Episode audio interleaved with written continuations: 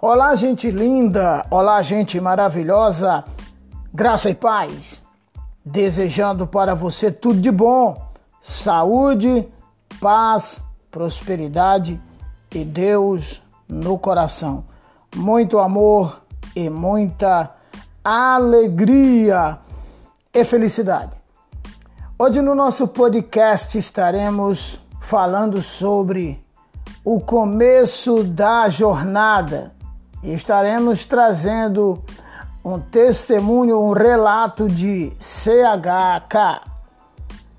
Nós vamos tomar como ponto de partida a segunda carta que Pedro escreveu no capítulo 1, é, nos versos de 5 ao 17, ok? A jornada começa, você já começou esta jornada em que estágio você se encontra nesta jornada. Ok, vamos para o texto bíblico e eu peço a vós muita atenção para a grande importância é, desta mensagem. Pedro disse: E a vós também, pondo nisto mesmo toda a diligência, acrescentai à vossa fé a virtude, ok? Acrescente a sua fé a virtude, e a virtude a ciência, ou seja, o conhecimento, e a ciência a temperança. Ao conhecimento acrescente o autocontrole, e ao autocontrole a paciência, a capacidade de perseverar, de resistir e não desistir.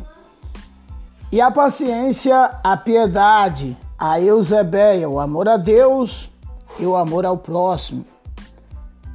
E a piedade, o amor fraternal, o amor fraterno. E o amor fraterno, a caridade o amor verdadeiro, o amor ágape.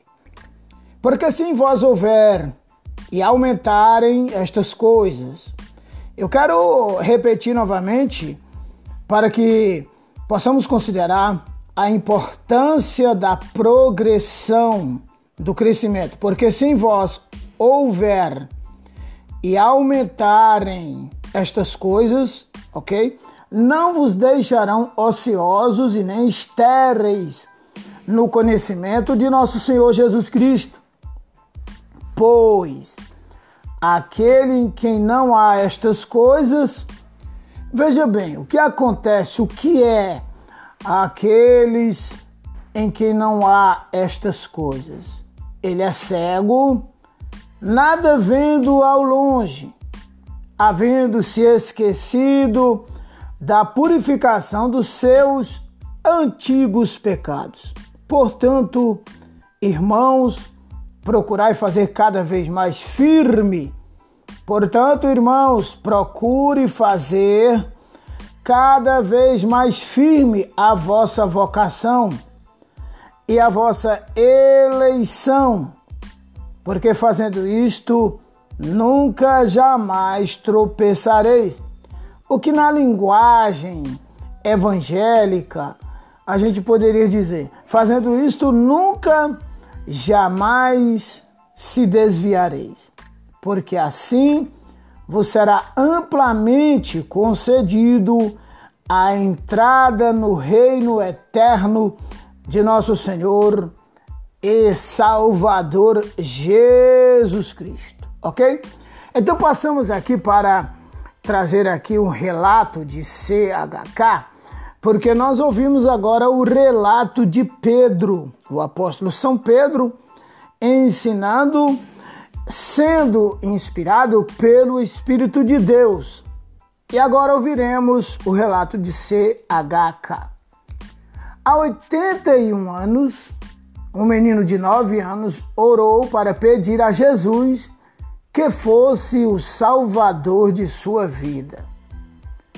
A sua mãe escreveu o seguinte no livro de memórias: Clair deu o primeiro passo hoje na vida espiritual. Clair, meu pai, caminha com Cristo há oito décadas. Ele marca o dia em que tomou a decisão de seguir a Cristo como o começo de sua jornada. O crescimento espiritual é um processo contínuo da vida e não um evento único. Ok, gente? O crescimento espiritual é um processo contínuo, é progressivo. Não é apenas uma única experiência ou único evento. Desse modo, como um novo cristão alimenta a sua fé e continua a crescer, estas são algumas coisas que observei na vida de meu pai durante estes muitos anos. Ele leu as Escrituras regularmente para aumentar a sua compreensão de Deus e também fez a oração ser uma parte diária de sua vida. Eu quero repetir porque é muito importante para aqueles que querem crescer nesta jornada espiritual. Ele leu as Escrituras regularmente para aumentar a sua compreensão de Deus e fez a oração ser uma parte diária da sua vida. Você pode conferir, se houver interesse pelas coisas de Deus, em 1 de Crônicas, capítulo 16 e versículo 11. 1 aos Tessalonicenses, capítulo 5 e verso 17. A leitura bíblica e a oração nos ajuda a aproximarmos mais de Deus e também resistir à tentação. Você pode também conferir em Salmo 119, versículo 11, também em Mateus 26 e 41, onde o Senhor Jesus disse: Vigiai e orai, para não cairdes em tentação. Efésios 6, 11, 2 Timóteo 3, 16, 17, 1 de Pedro 2, 2.